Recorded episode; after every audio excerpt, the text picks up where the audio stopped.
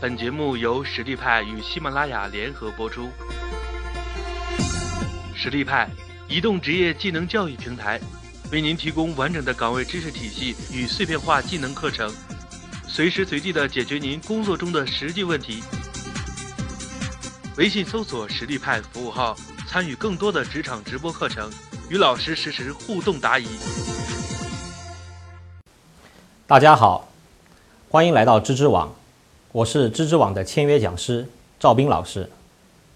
今天我们的课程是高效会议管理。这门课主要针对的对象是初入职场的新人和三到五年的工作经验的职场人士。会议呢，是我们现在呃整个企业发展当中呃必不可少的重要一环。但是有一些媒体调查显示。啊，有百分之五十三点六的人表示，在日常工作当中参加的会议是过多的。那么其中呢，还有不到三成的白领认为自己参加会议是有意义的，而其余的所有大多数的白领均表示厌烦开会，成为了恐会族。所以在文山会海的当今企业管理现状中，高效率、有效果的会议是企业发展的重要基础。我们通过今天这门高效会议管理的学习，希望可以让学员们掌握会议管理的技巧，以及会议管理中的心态调整，有效的去解决问题，降低公司的管理成本。本门课的课程纲要是：第一，为何要提高会议效能？第二，如何提高会议效能？在这个章节中，我们分三个小节。一会前准备，二会中控制，三会后跟踪。最后，我们将会有一个课程总结。本章节我们会讲为何要提高会议效能。首先，让我们来看一看什么是会议。会议是“会”和“议”两个字的总和。会就是聚会、见面、集会的意思，而“议”。就是讨论、商议的意思。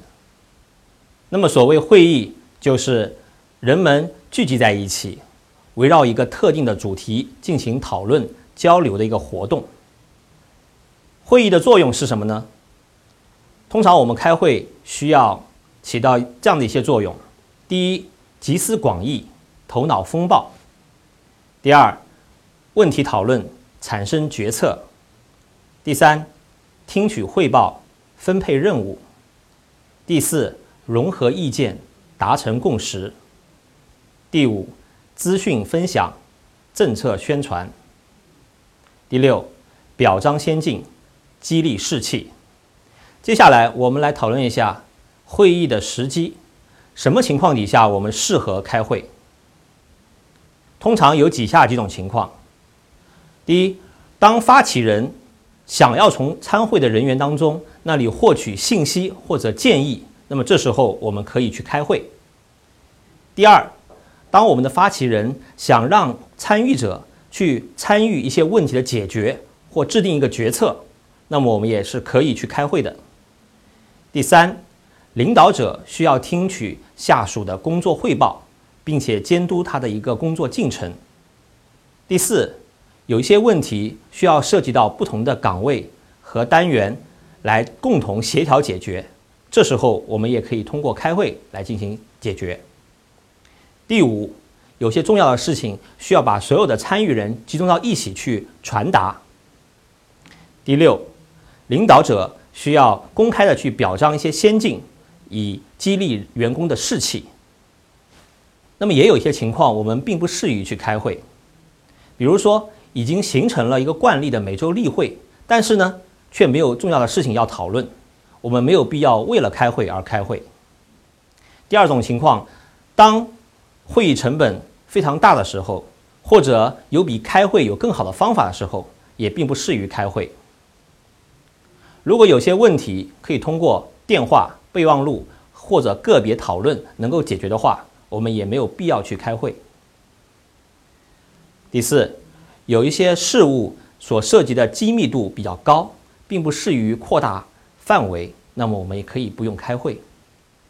第五，发起者对要解决的问题本身已经做了决定，那么我们也不需要去开会。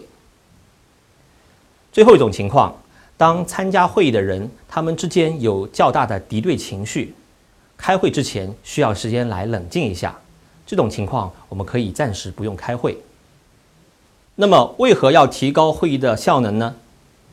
一家公司会不会开会，开会开得好不好，决定了这家公司的竞争优势；一家公司的开会的效率与执行，决定了这家公司全面管理的效率与执行。